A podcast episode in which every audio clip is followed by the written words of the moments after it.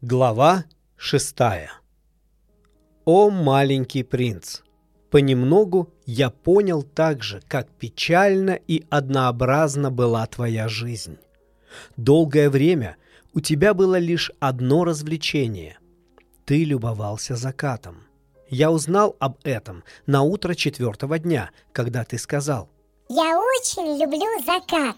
Пойдем посмотрим, как заходит солнце. Ну, придется подождать. Чего ждать? Чтобы солнце зашло. Сначала ты очень удивился, а потом засмеялся над собою и сказал. Мне кажется, что я у себя дома. И в самом деле, все знают, что когда в Америке полдень, во Франции солнце уже заходит.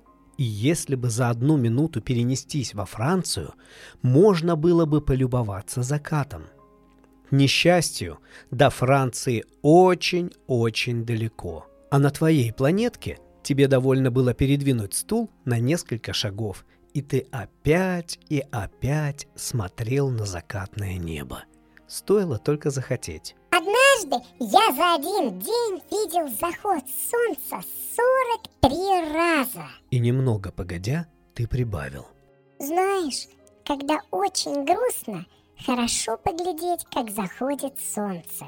Значит, в тот день, когда ты видел 43 заката, тебе было очень грустно? Но маленький принц не ответил.